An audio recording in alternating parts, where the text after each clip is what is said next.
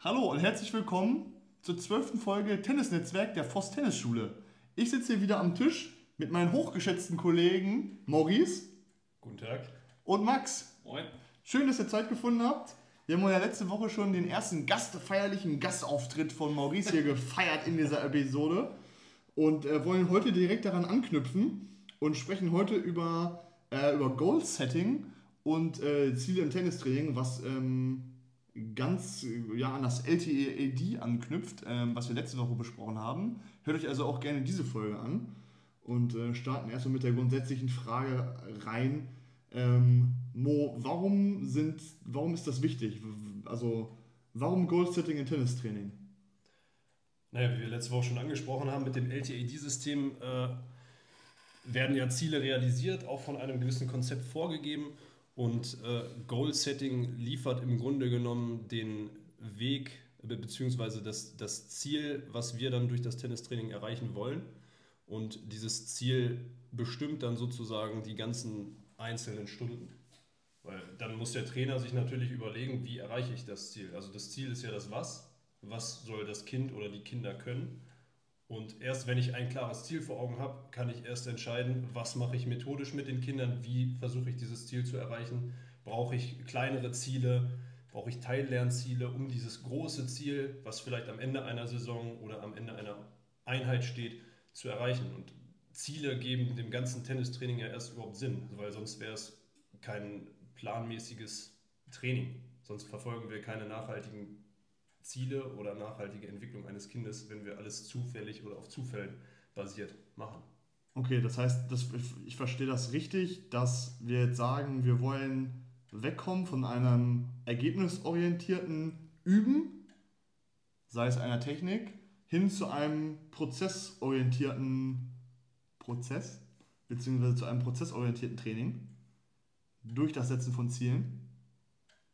Ja, kann man, also würde ich jetzt nicht so sagen, weil Ergebnisse sind natürlich auch wichtig, aber der Prozess, den wir erreichen wollen, der spielt natürlich auch eine große Rolle. Und prozessorientierte Ziele und ergebnisorientierte Ziele sollte man sich natürlich beides setzen. Kommt natürlich darauf an, äh, was der Trainer oder der, der die Zielsetzung macht, ähm, auch äh, ja, was er sich da als, als Ziel für setzt. Ergebnisziele können natürlich auch mit Prozesszielen einhergehen. Also Prozessziele würde ich nochmal ein bisschen wichtiger beschreiben, weil Ergebnisse im Tennis, kennen wir alle, sind auch das Ziel von prozessorientierten Zielen.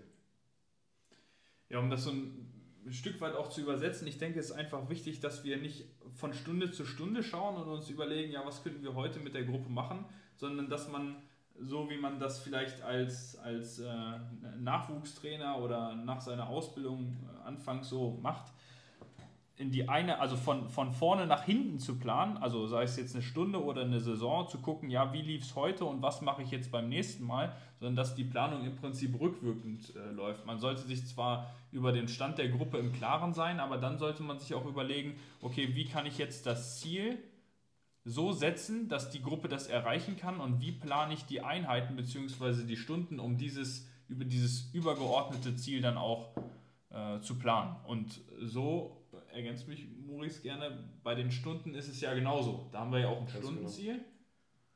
Und dann basierend auf dem Stundenziel überlegen wir uns Übungen.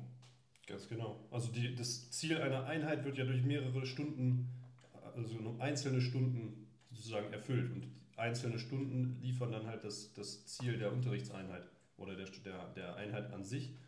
Und wie Max schon gesagt hat, ein Einheitsziel plane ich erst und dann mache ich die Stundenziele, um dieses übergeordnete Ziel zu erreichen. Und klar sollten wir von hinten da planen.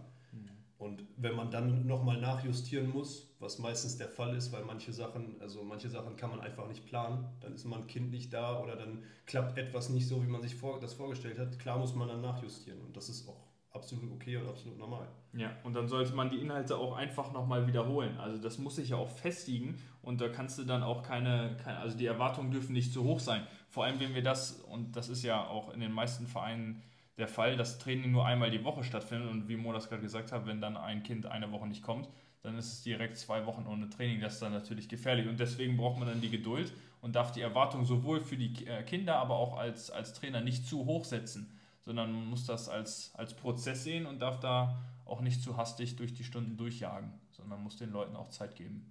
Das heißt, wir teilen die Ziele quasi einmal auf einer inhaltlichen äh, Ebene ein, das heißt, äh, äh, also ergebnis- und prozessorientiert, also beziehungsweise äh, in, in der Art.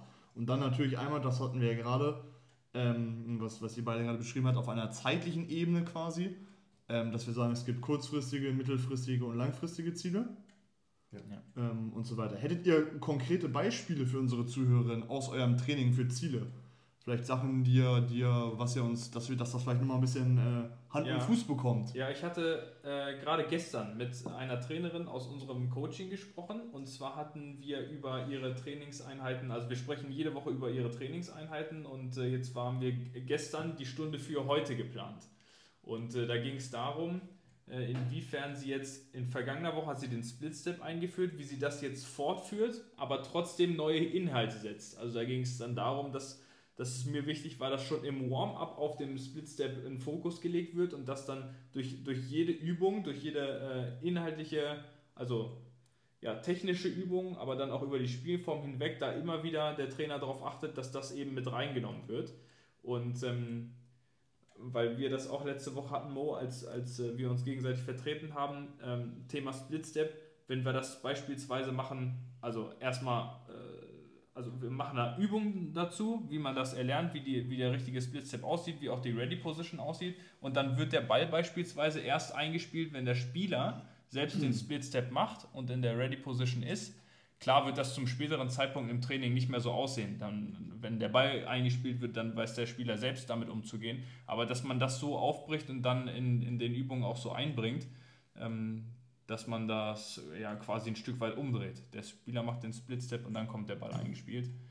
Und das ist jetzt so ein ganz aktuelles Beispiel, was, was mir jetzt gerade so in den Kopf kommt. Ganz genau. Also die Ziele, um zu der Frage zurückzukommen, die wir jetzt beispielsweise setzen würden, sind natürlich aus dem LTAD genommen, aber natürlich auch von uns selber, mhm. die wir sehen. Die können, das können natürlich Ergebnisse sein, das können natürlich aber auch also Prozesse sein oder Techniken, wie Max jetzt hier gesagt hat, den Split-Step, äh, weiß ich nicht, nach vier Wochen äh, zu beherrschen oder am Ende der Saison äh, eine bessere Aufschlagquote zu haben. Und dann muss ich gucken, wie schaffe ich das, dass das passiert, dass mein Schüler oder meine Schülerin mehr Quote beim Aufschlag bekommt, sei es durch technische Sachen, sei es durch taktische Aspekte. Und ähm, ja, das wären dann so Beispiele für ja.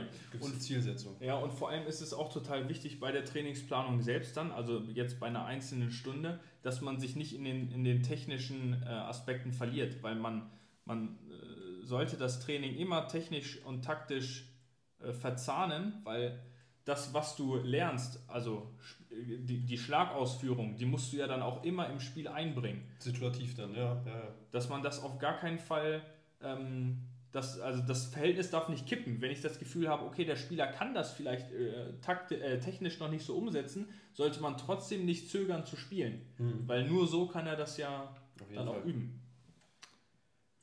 Also, dir das Fazit, spielen, spielen, ja, spielen. Ja, absolut. Und dass der, der Trainingsaufbau dann, also der, der Aufbau einer äh, Einheit dann auch so äh, entsprechend gestaltet ist. Und vielleicht auch noch ein relativ aktuelles Beispiel aus meinem, aus meinem letzten Training dass Zählweisen sind genauso Teil unseres Sportkonzepts, das eben auf LTAD aufbaut, dass die, die Kinder oder auch erwachsene Einsteiger in Trainings ziemlich zügig lernen, wo ist das Spielfeld, wie muss ich mich auf dem Spielfeld bewegen, ähm, wie wird richtig gezählt, in welche Richtung wird aufgeschlagen, um die dann auch selbstständig spielfähig zu machen.